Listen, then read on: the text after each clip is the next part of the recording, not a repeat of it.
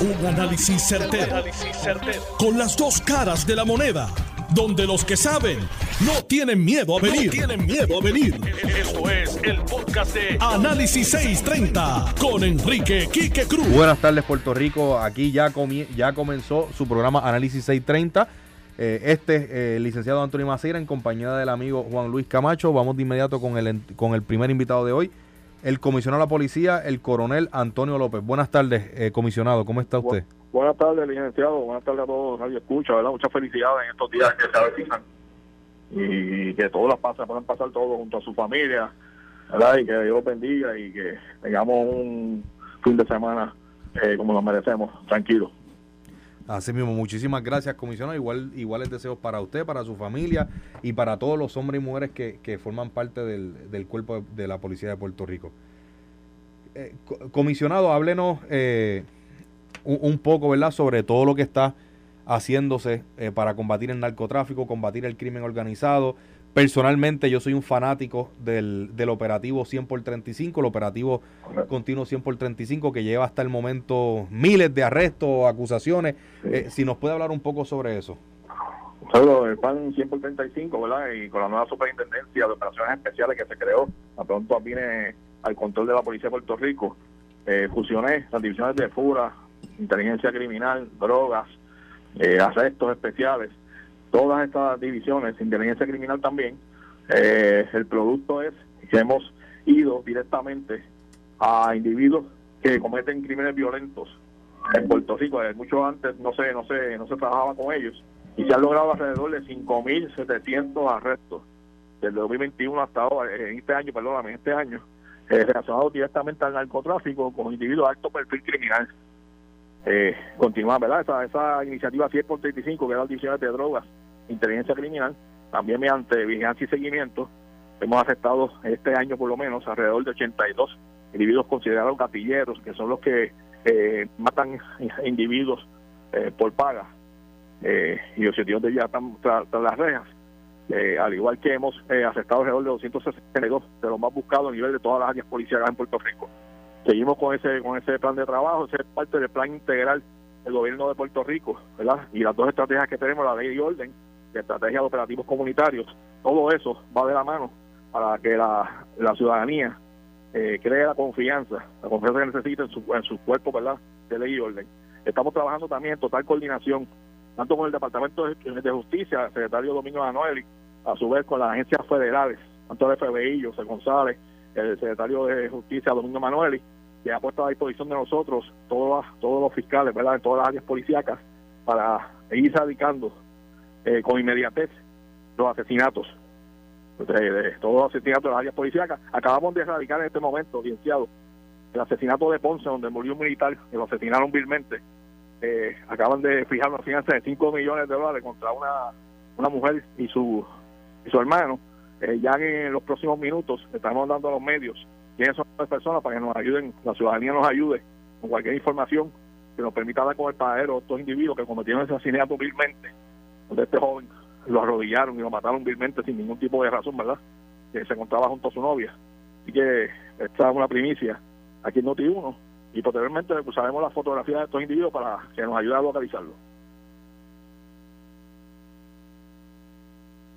Gracias por esa información, comisionado. Entonces, para los que no escuchan, hoy el, el tribunal ya eh, encontró causa contra los sospechosos de este asesinato, impuso fianza de 5 millones y si entendí correctamente, ustedes pronto o próximamente van a estar difundiendo imágenes e información sobre ellos para dar con el paradero. Correcto, para que los medios de comunicación, como siempre, nos ayudan a nosotros a difundir este tipo de fotografías, para que la ciudadanía nos ayude a dar con el paradero de estos individuos que cometieron este asesinato. Eh, comisionado, y, y, cómo está la calle? ¿verdad? Porque siempre se dice que cuando se empieza a atacar el narcotráfico, que se le corta la cabeza a la culebra, pues la, culebra ¿verdad? comienza a, a, jamaquearse mucho y ustedes ciertamente le están dando duro a este tema. ¿Cómo ustedes están, cómo ustedes sienten la calle? Mira, estamos, yo tengo, yo tengo una policía que nadie ve, ¿verdad? Que son nuestros agentes eh, que están en civil, en investigaciones. Estamos dando vigilancia y a estos individuos. La calle sabe que hay incautaciones de drogas. Ya eh, se han incautado miles de kilos de drogas en las costas, gracias al, trabajo de Fuerza Unida de Rápida de la Policía de Puerto Rico junto a agencias federales. Eso provoca en la calle un pánico, pánico lo llamamos pánico de droga. Por eso que aumenta el valor de la droga. Eh, el que consume droga pues sabe que tiene que pagar un poco más para poder tener acceso a la misma. Y aparte de eso, estamos también trabajando con las comunidades para eh, trabajar directamente con el programa Vuelta a la Vida, para estas personas que consumen esta droga, ¿verdad? Pues eh, poder darle esperanza de que, de que cojan otro camino, ¿verdad? Y hacer hombres de bien. Eso, vamos dirigidos a eso.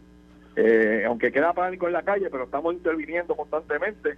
Las investigaciones las estamos haciendo con grupos de investigación, pero que, que tenemos, eh, estamos dirigidos a, a personas específicas que están eh, cometiendo este tipo de actividad criminal y el resultado, pues, pues, ya ve los arrestos, van a continuar los arrestos, va a continuar este tipo de trabajo que ha sido efectivo y va a continuar, estoy seguro, siendo efectivo en, en, según se vaya desarrollando. Comisionado Juan Luis Camacho por acá. Eh, sí. Le pregunto. Cuando, cuando ocurre este llamado pánico en las calles, a veces la gente confunde eso con que hay más crimen. Pero, ¿verdad?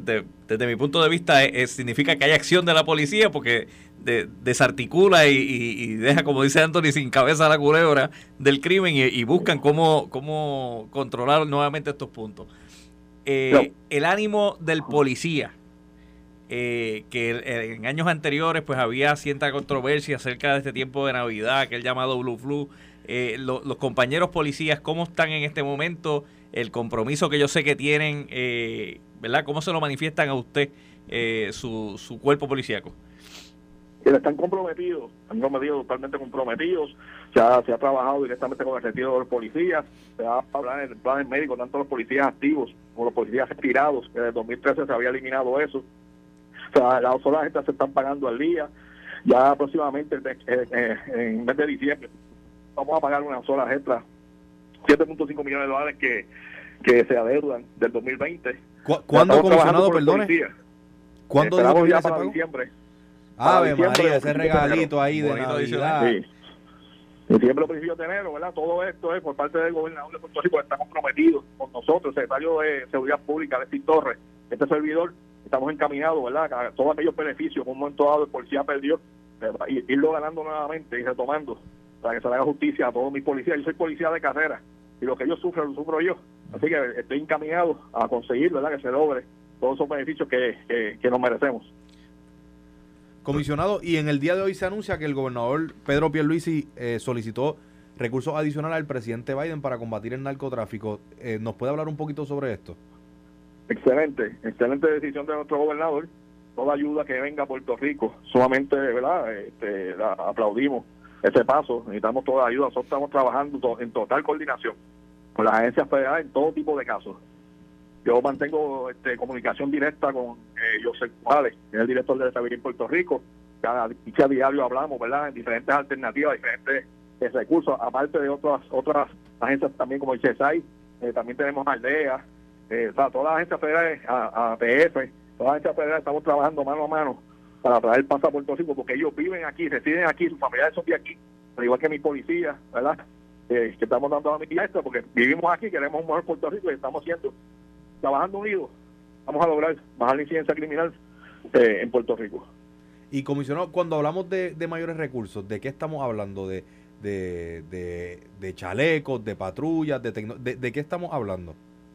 Bueno, yo entiendo que el, gobernador está solicitando recursos humanos, mayor recurso humano, ¿verdad? Eh, mayor equipo también, mayor equipo que se adiciona a, la agencia federal que se encuentran aquí en Puerto Rico y a la policía de Puerto Rico. También estamos trabajando, eh, el licenciado, eh, con las policías municipales, que están bien activas con nosotros, porque para mí policía municipal y estatal es una sola policía. Y era, y todo este trabajo, todo este trabajo, licenciados, lo que nos escuchan, es porque estamos trabajando unidos con un solo fin.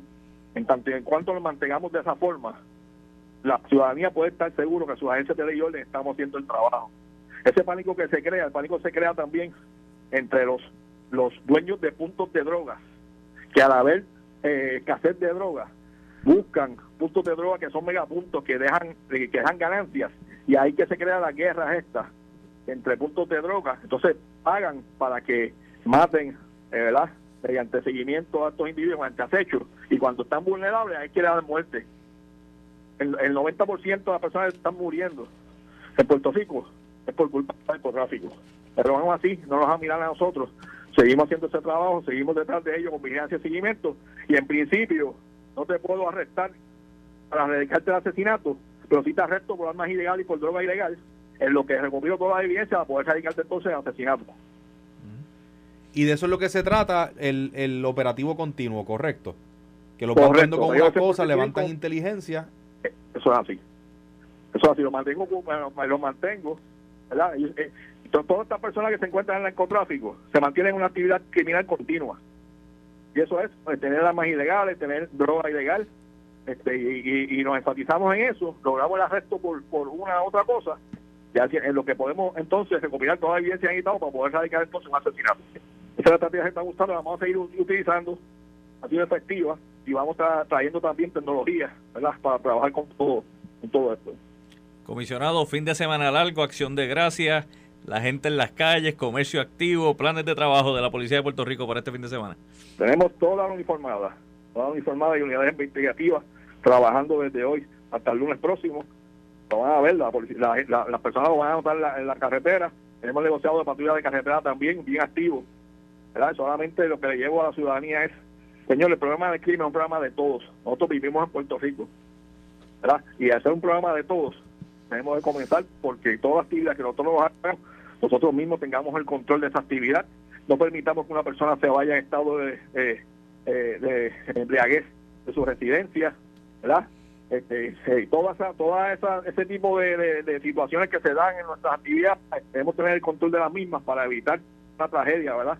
Evitar que, que haya un accidente fatal en, en, Puerto Rico. Así que le pedimos mesura, prudencia y que por favor nos ayuden a nosotros a, la unidad de ley y orden a mantener, ¿verdad? El bienestar de todos, siendo responsables, siendo prudentes a la hora de, de, de festejar. Pues muchísimas gracias, comisionado. Muchas gracias por su trabajo. Muchas gracias por, por ese mensaje y, y, muchas felicidades para usted, para su familia y para todo el equipo de la Policía de Puerto Rico. Muchas, bendiciones. Le pido que valoren la vida, valoren y respeten la vida, porque Puerto Rico somos todos. Y esa es la consigna de la Policía de Puerto Rico y quiero que el pueblo se una a nosotros en esa consigna para no más, más balas al aire en esta despedida de año, porque tenemos que valorar la vida. Muchas peticiones a todos y la pasen bien. Comisionado, antes, antes que se me vaya, llevamos cuántos años ya sin, sin una tragedia por esto de las balas al aire? Desde 2011. Desde 2011. 2011 Gracias a Dios por eso. Fue Carla Michel, la, última víctima de, balas perdidas. Han, ocurrido varios heridos de balas. Es lo que pedimos, pedimos en mesura, al igual que con la pirotecnia, ¿verdad? Hagamos historia. Y una víctima más por pirotecnia, porque nuestros animalitos, nuestros niños, nuestros ancianos también sufren con la pirotecnia, ¿verdad? Queremos pasar la cosa, que es una actividad que sea una actividad este, totalmente eh, agradable para todos. Y por eso que le pido prudencia a toda la ciudadanía en Puerto Rico para que estas navidades sean la diferencia este año. Comisionado, y, y verdad, como usted mencionó eso ahora, ¿usted está comenzando la campaña más temprano este año eh, o siempre ha sido así? La, ¿Solía ocurrir esto de pirotecnia y los tiros ya desde Acción de Gracias? ¿O es que estamos comenzando la campaña un poco? A partir de 15, comenzó a partir del 15 de noviembre, ¿verdad? Quiero enfatizar en las personas y crear conciencia en las personas para que nos ayuden a nosotros a que no disparar al aire, ¿verdad? Todo lo que sube baja. Una vez que una bala se dispara, eh, puede, puede la muerte a cualquiera. Y ya ha sido más que demostrado. Pero no solamente eso, y me va dirigido también a aquellas personas que han cogido, han, tomado el camino incorrecto, ¿verdad? Se encuentran en el narcotráfico, no me importa lo que se encuentren, simplemente les pido que no maten, que valoren y respeten la vida. Todos los que vivimos en Puerto Rico, ¿verdad? Añoramos esta, esta isla. Puerto Rico es precioso, pero tenemos también que poner nuestra parte para que haya tranquilidad. Y esa forma, créeme, que tanto actividad económica tanto los inversionistas, todo, todo, todo eso va enmarcado en una, en una sola cosa. Simplemente que haya paz. En tanto en cuanto haya paz, Puerto Rico echa adelante. Así es. Eh, muchísimas gracias, comisionado. Porque cuídense mucho. Muchas bendiciones a todos. Igualmente. Ese era el comisionado de la Policía de Puerto Rico, el coronel Antonio López. Eh, Juan Luis, la semana pasada estábamos aquí precisamente hablando varios temas de, la policía. Eh, recuerdo hablábamos de, precisamente eso, el, respeto a la policía, apoyar la policía. Eh, en un momento hablamos de acercar al cuerpo policíaco a la, ciudadanía. Y, sí, y, y, creo que, ¿verdad? Noto un poco esa línea en él de de no solamente la mano dura, la mano fuerte de meterle mano a los criminales, pero que la gente que no sean criminales sepan que no tienen por qué temerle a la policía, sino que, que, son una, una, mano amiga. Está ahí. Eh, yo tengo que decir, yo soy fanático de, los policías, lo hemos hablado aquí, y, y esta policía ha estado bien activa.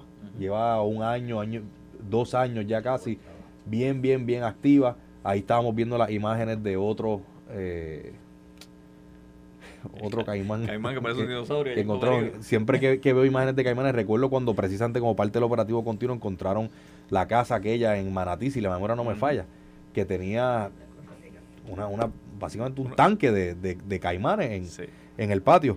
Eh, y la primicia que dio el comisionado por aquí, por, por Notiuno, eh, Análisis 630, de que ya el tribunal encontró causa eh, contra los dos sospechosos del vil asesinato del, del militar y, y su novia. Esperam, esperemos que puedan dar con el paradero de esta gente que, y que les caiga todo el peso de la ley. Y, fíjate, a mí me, agrada mucho el comisionado Antonio López.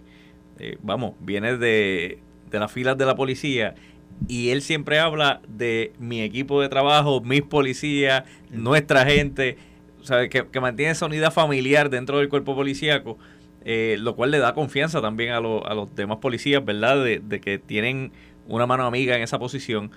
Eh, y eso pues yo creo que debemos eh, ¿verdad? llevarlo también al ciudadano, eh, como decíamos la semana pasada, hacerlos amigos del policía. El mejor que yo siempre planteo, lo planteaba el, viernes pasado aquí, la crianza.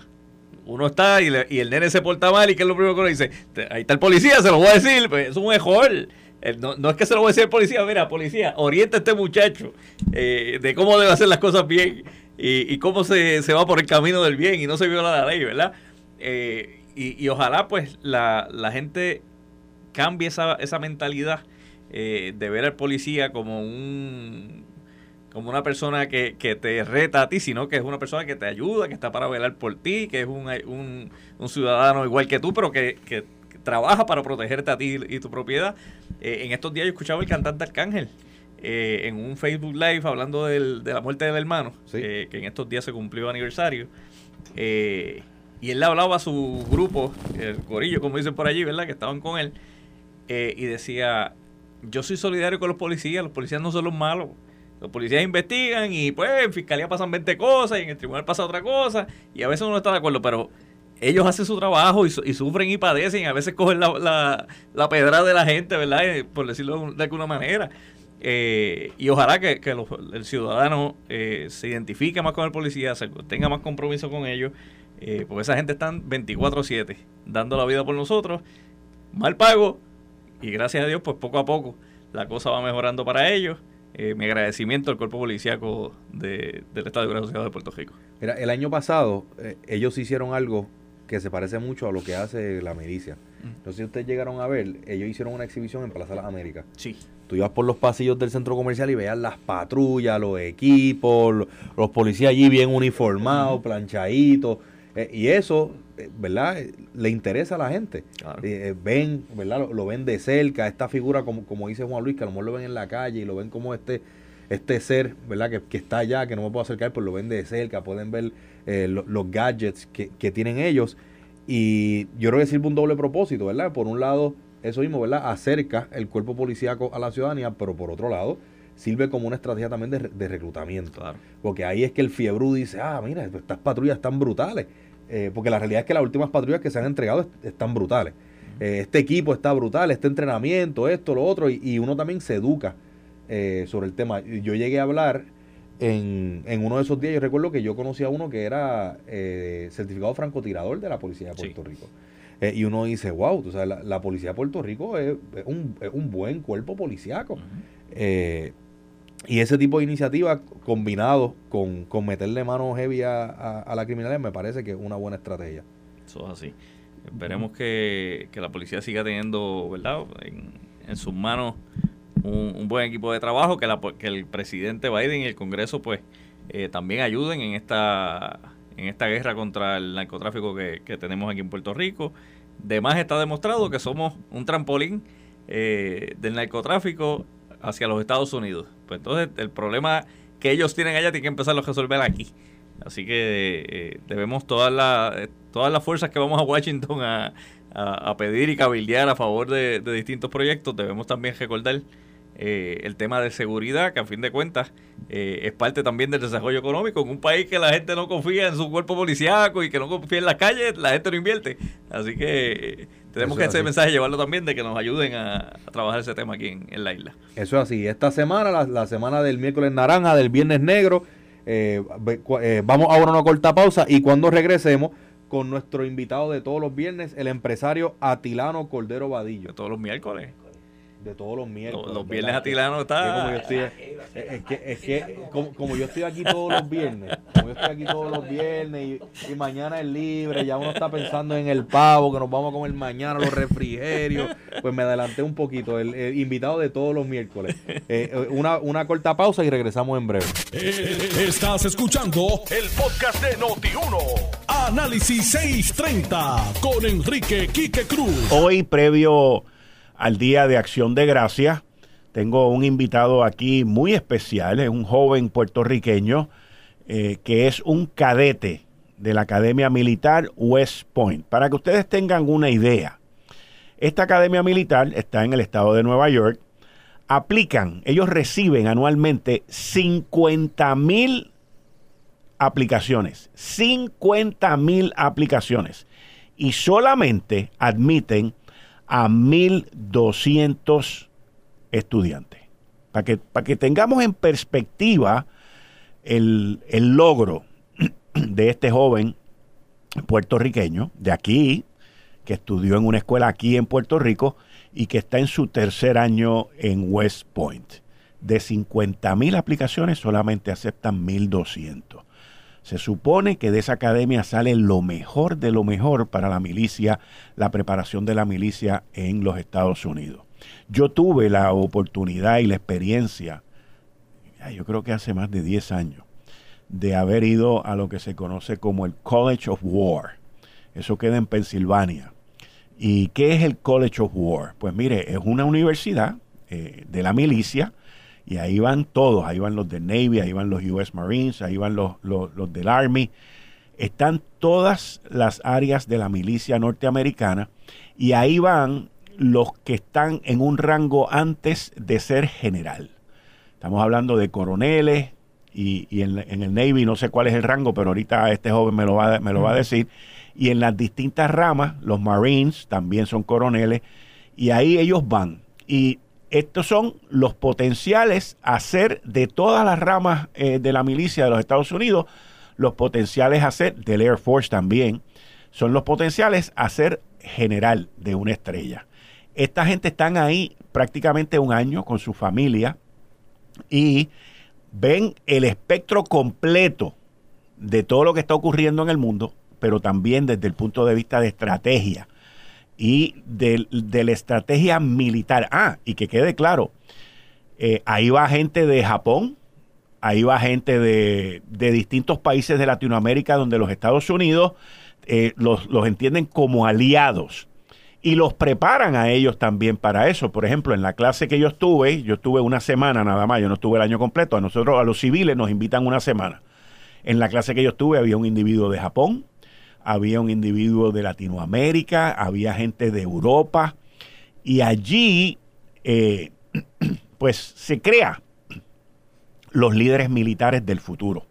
No todo el que va termina como general, para que estemos claros, pero de los que van a ser generales tienen que pasar por ahí. Eso es parte del proceso de la milicia norteamericana para lograr tener los mejores, las mejores mentes estratégicas que usted lo, usted lo puede ver ahora mismo con lo que está ocurriendo en, Ucrania y Rusia, donde el ejército ruso ha quedado fatal ante el mundo y las mejores mentes, no solamente de los Estados Unidos, pero del mundo, todos están enfocados en ganarle a Rusia y le han ganado a Rusia.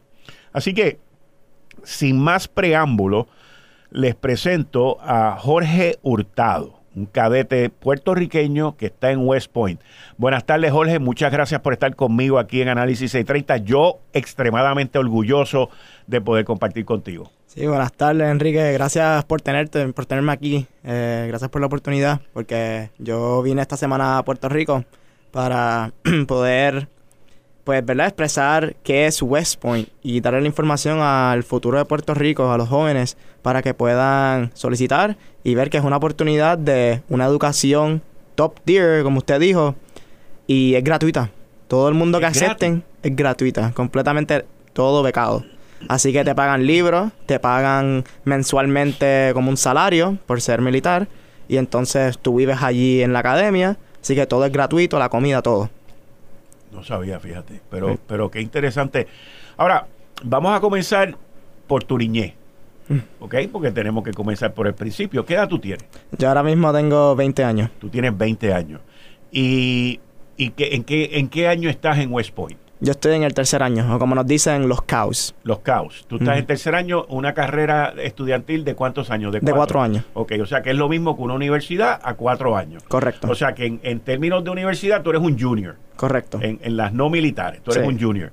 Y, y, ya, pues, o sea, estás en tu tercer año y medio porque estás cumpliendo este semestre y ya lo que te quedan son tres semestres más y con eso termina tu carrera en West Point. Ahora, eh, ¿cómo tú eh, entras en la milicia? O sea, ¿cómo, cómo sale tu interés en, en tú hacer de la milicia una carrera?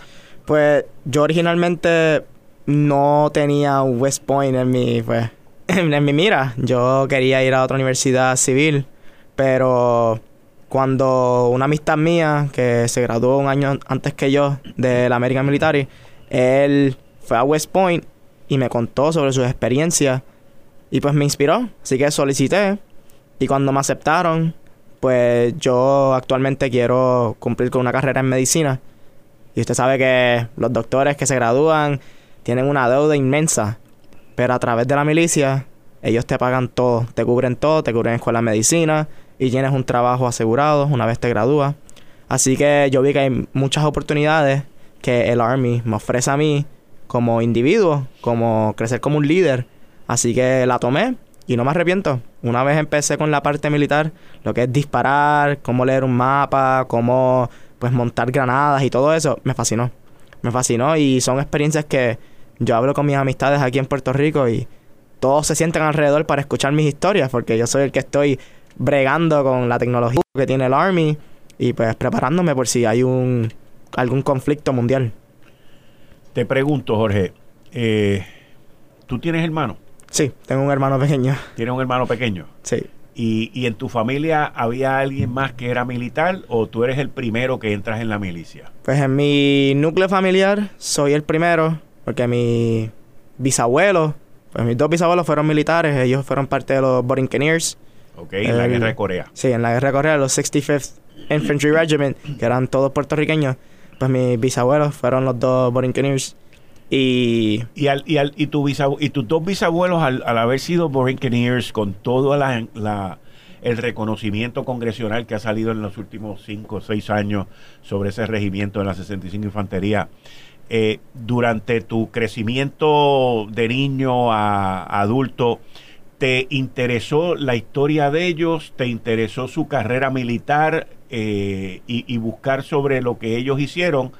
Y eso te llevó a una a un sitio o a otro. O sea, ¿cómo, cómo es esa parte? Pues yo yo nunca supe que ellos fueron militares hasta que pues, yo entré a la milicia. No me digas, o sea, y vinieron a decir, sí, me vinieron a decir, ah, mira, ah, acaban de promover a tu bisabuelo posthumously, que después de su muerte, a general. Y yo, a general, pero eso significa que fue coronel. Y pues, efectivamente, él fue un coronel en los Borinqueniers. Y pues cuando murió, no falleció, pues lo lo promovieron a general y ahí fue que yo leí un poco más sobre lo que son los Borinqueniers, cuál fue la historia de ese regimiento, en qué batallas pelearon, en qué conflictos. Y pues ahí pude aprender y ahora en West Point, pues yo escribí un ensayo sobre los Borinqueniers y pues le dejé saber a mis instructores, a mis amistades, a todos mis compañeros qué son los Borinqueniers, que fuimos un regimiento de puertorriqueños. Y entonces me dijiste que te habías graduado de Escuela Superior de la American Military Academy. Correcto. Una excelente escuela. eh, conozco a, varios de los directores de allí, he tenido la oportunidad inclusive de participar en el torneo de golf que ellos hacían anteriormente. No sé si todavía lo están haciendo porque el COVID ha cambiado todas estas cosas, pero allí te dan una formación y allí te guían. O sea que, ¿en qué grado tú empezaste en la American Military Academy? Yo empecé desde pre-kinder. Ah, tú estás allí desde chiquito. Toda mi vida fui bisonte, 16 años. ¿sí? años fui bisonte. Ok. Y eso entonces te guía a, continuar en esa área. O sea que, que te gustó. ¿Y tu hermanito está allí también? Mi hermanito se graduó del American eh, este año. Así que él está ahora en su primer año de universidad. También allá en Nueva York, en otra universidad, una civil.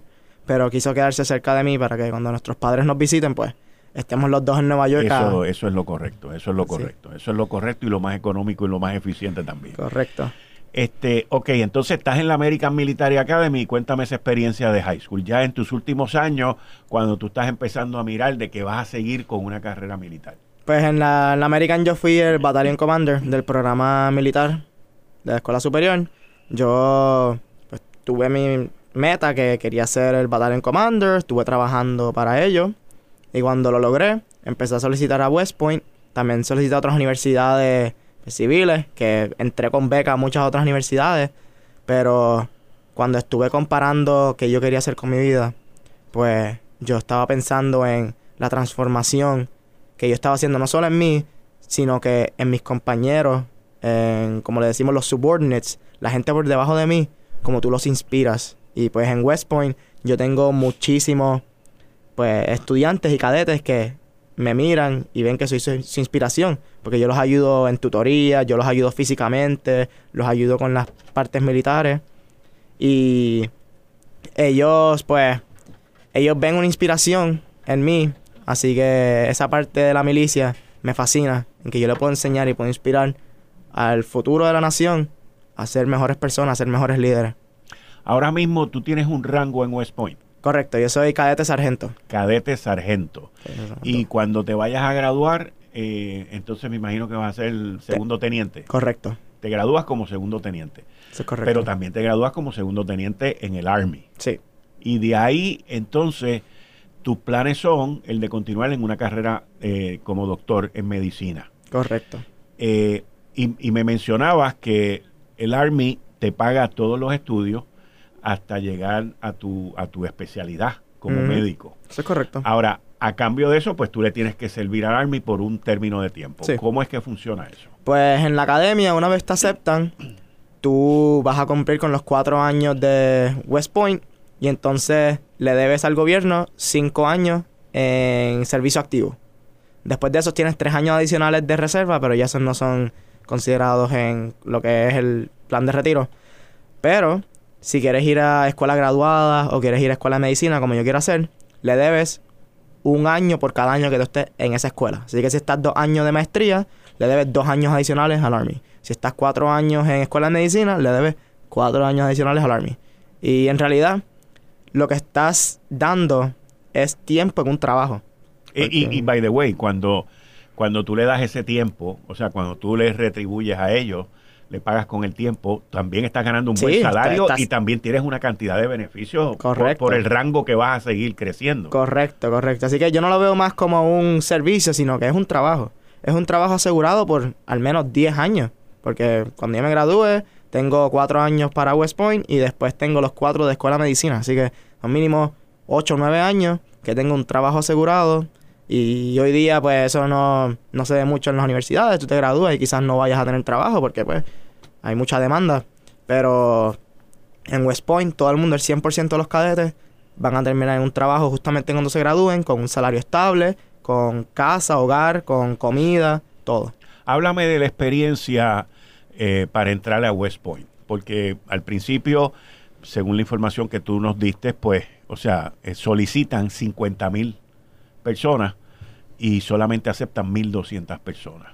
Correcto. Eh, pero háblame de esa experiencia eh, cuando tú pues vas a solicitar a West Point, tienes que conseguir cartas de recomendación, me imagino que te harán background checks y te revisan completo también, o sea que el comportamiento tuyo en high school, en la escuela superior y anteriormente, pues cuenta para, para este tipo de cosas. Y, háblame de, ese proceso de tú aplicar y cuando te llegó esa carta de que había sido admitido? Sí, pues el proceso es muy extenso. Tú empiezas por llenar la solicitud de la academia, que es a través de su website, y allí te, preguntan todo, desde las notas hasta tus extracurriculares. Y el proceso es muy extenso, pero aparte de la parte académica, también te preguntan una parte física. Tienes que hacer una prueba de push-ups, abdominales, correr una milla y media. Así que tú tienes que tomar esa prueba física y pasarla. Aparte de eso, te hacen el background check. Tienes que ir a unas oficinas de security clearance para ver si tienes la aprobación de la policía, tienes la aprobación del el Pentágono. Así que cogen todo tu récord y te miran si has terminado en alguna situación en la cárcel o algo así. O tienes récord criminal. Sí, exacto. Y al final, lo último que tienes que sacar, que es lo más difícil, es la comisión del Congreso. Que es una nominación donde, en nuestro caso, solamente tenemos a Jennifer González, la comisionada residente, que ella tiene que recomendar a para ir a una academia militar. Y esto incluye la del Coast Guard, la del Air Force, la del Navy y West Point. Así que ya tiene 10 espacios para 4 academias y en cada academia solamente pueden haber 5 cadetes puertorriqueños en algún momento. Así que ahora mismo somos 5 a través de Jennifer González y tenemos 2 del gobernador. Somos en total 7. Así que si alguien solicita este año, solamente pudiese entrar si se gradúa el puertorriqueño actual, que es Jay López. Él se va a graduar este año, así que cuando él se gradúe, se abre un espacio para West Point. Oh, wow. O sea que no solamente hay una restricción en términos de los alumnos que aceptan, pero también eh, hay una restricción en términos de que no se copen eh, los espacios por los distintos estados o territorios. Correcto. Cada estado que tenga un senador, cada senador tiene cinco espacios. Así que estados más grandes, pues, como Texas, van a tener casi 60, 70 cadetes. Por los congresistas que tienen. Correcto. Okay. Pero Puerto Rico solamente tiene siete espacios. Se pueden abrir más cuando se vayan graduando los cadetes, pero también hay muchas otras formas de tomar una nominación a través de familias con militares. Si tu papá es un militar, pues tú puedes... No entras, en ese, no entras en esa restricción. No entras en esa restricción.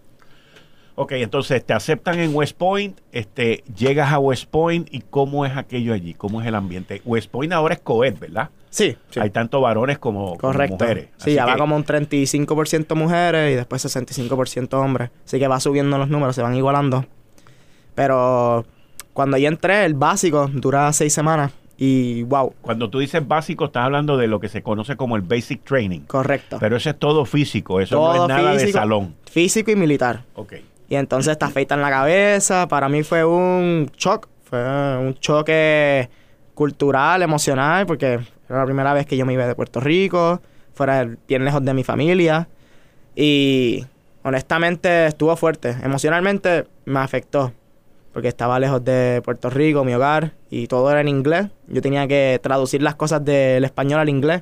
Se me hizo un poquito difícil. A, mí me, digo, a mí me pasó lo mismo eh, cuando yo me fui a estudiar a Estados Unidos. Yo tenía 16 años cuando me aceptaron en universidad, porque me gradué en tres años de, high school. Eso es un error, by the way. Y se lo digo a pesar de que yo estaba, wow, me voy a graduar, entré, porque uno tiene esa prisa de graduarse de high school. Eso es un error. Disfrútate la high school. Date los cuatro años allí. Ese último año no hagas un divino, pero madura, porque yo me fui a los 16 años a Estados Unidos y lo que tú me estás describiendo es exactamente lo mismo que me pasó a mí. Uno sale de aquí, yo salí creyendo que yo sabía inglés. Y yo me imagino que la formación que tú tuviste en inglés en la American también. Pero cuando tú llegas allí, en, en, en, el estado que te toca, en el mío fue en Ohio, y que, que tengo la vaina del, del que me pasó la cuestión del, del, acento de esta gente de Midwest. Y a ti te pasa el acento de los de Nueva York, que son unos acentos bien difíciles también de uno interpretar y entender. Yo, me, yo a veces me sentaba en las clases a traducir lo que el maestro estaba diciendo. Y eso es un error, porque uno tiene que llegar a, a, a, pensar y a, y a estar completamente en inglés. Pero yo lo que tú me estás describiendo, yo lo viví, es muy difícil ese primer año. Ustedes, la generación de ustedes y futuras generaciones, tienen una ventaja también, que es que ahora están los celulares y en los medios de comunicación, los correos electrónicos. En mi época era una vez al mes, teléfono con alambre, llamando a mi mm. mamá, que, y, yo la, y yo hablaba con ella casi una vez en semana, y las llamadas eran carísimas. Pero ahora no. Pero entonces sigue, sigue, sigue diciéndome. Pues, pues, con eso de la comunicación, esas primeras seis semanas es a través de cartas. Así que tuvimos que volver. Ah, no puedes tener teléfono nadie tenía celular. celular. Nadie. Así que era como los viejos tiempos, a través de una carta te llegaba y la emoción de leer la carta de tu familia, de tus amistades. Pero ese verano aprendí muchísimo sobre lo que era la milicia, lo que es disparar, lo que es construir y desarmar una pistola, un rifle. Aprendí cómo leer mapas. Muchas de esas estrategias y tácticas que le enseñan a los soldados, nosotros tenemos que saberlo también, porque nosotros cuando nos graduemos vamos a liderar a estos soldados y le tenemos que enseñar a estos soldados cómo utilizar ese equipo, cómo disparar, cómo seguir las normas de seguridad de un rifle en un range. Así que aprendí muchísimo ese verano y cuando empezaron las clases, a final de esas seis semanas, todas las clases vinieron de 0 a 100. Inmediatamente tuvimos exámenes, pruebas, tuvimos un montón de tareas y fue muchísimo porque no estaba acostumbrado a esa carga académica. En una universidad regular, usualmente una persona tiene como 15 créditos. Yo ahora mismo tengo 22 y medio. Y en West Point es normal la gente tener más de 20 créditos al semestre. Ya, rayo, es un montón. Sí, esos son todos los días estudiando, clases desde las 7 de la mañana hasta el mediodía y desde las 1 de la tarde hasta las 4 de la tarde. Todos los días. Y en adición a eso tienes tus drills, o sea, tus ejercicios. Correcto. ¿Son durante la semana o son solamente los fines de semana? So, tú tienes un día regular, comienza a las 6 de la mañana con formación, van y desayunan, tienes clases de 7 al mediodía, al mediodía hay otra formación, y después desde la 1 hasta las 4 y media tienes clases. A las 4 y media, todo el mundo tiene que estar en un deporte. Ellos tienen un lema que dice que every cadet is an athlete. Todos los cadetes somos atletas. Así que todo el mundo tiene que hacer un deporte, ya sea baloncesto, voleibol, frisbee, fútbol, todo. Todos los deportes que tú puedas imaginar están allí. Y todo el mundo tiene que ir a alguna práctica de 4 y media a 6 y después vas, comes, tienes la cena, te bañas y tienes desde las 7 y media hasta las 11 y media para estudiar. A las 11 y media, todo el mundo en sus cuartos, lights out. Y ahí vuelve a comenzar el día. Así Ay. que no tienes mucho tiempo para estudiar. Así que tienes que adelantar lo más posible. En los fines de semana principalmente. Exactamente. Pero los fines de semana, algunas veces tenemos paradas, tenemos juegos de fútbol, que todo el mundo tiene que ir a esos. Mandatorio. Sí. Tenemos también entrenamientos militares. Le dicen AC Weekends porque nosotros vamos y hacemos un entrenamiento desde las 5 de la mañana hasta el mediodía militar. Ya sea vamos al range o hacemos una competencia pues física. También hubo una vez que nos metieron en un, un campo de gocha a hacer todos los drills que se usan en la infantería. Así que unos van por un lado, los otros por el otro y a dispararse. Así que hay muchos drills así que estamos ahora implementando, especialmente con cyber, porque ahora todo está cambiando a drones, a pues sistemas autónomos y ese va a ser el futuro de la guerra, va a Y la, ci- y la ciberseguridad y los Sí. ciberataques, que son lo que se están viendo ahora. Ustedes, dentro de la formación académica de ustedes en West Point, tienen clases específicas para cybersecurity y tienen clases específicas para cyber attacks, ataques de, de cibernéticos y tienen también clases cómo manejar los drones y todo este tipo de cosas. Correcto. En West Point hay un currículo de como 40 clases y aparte de esas 40 clases que todo el mundo tiene que coger, están tus 11 cursos de tu concentración. Pero en esos 40 cursos, ¿verdad? Que todo el mundo coge, están dos de ciberseguridad, la cybersecurity, tienes dos cursos, tienes también historia, historia militar, tienes clases de liderazgo, tienes clases de ciencias militares. Así que West Point te enseña de todo un poco, aunque tú no seas de esa concentración. Yo soy concentración en biología, pero cogí clases de economía, de historia, de política, de leyes, he cogido clases de cybersecurity, de todo lo que puedas imaginar.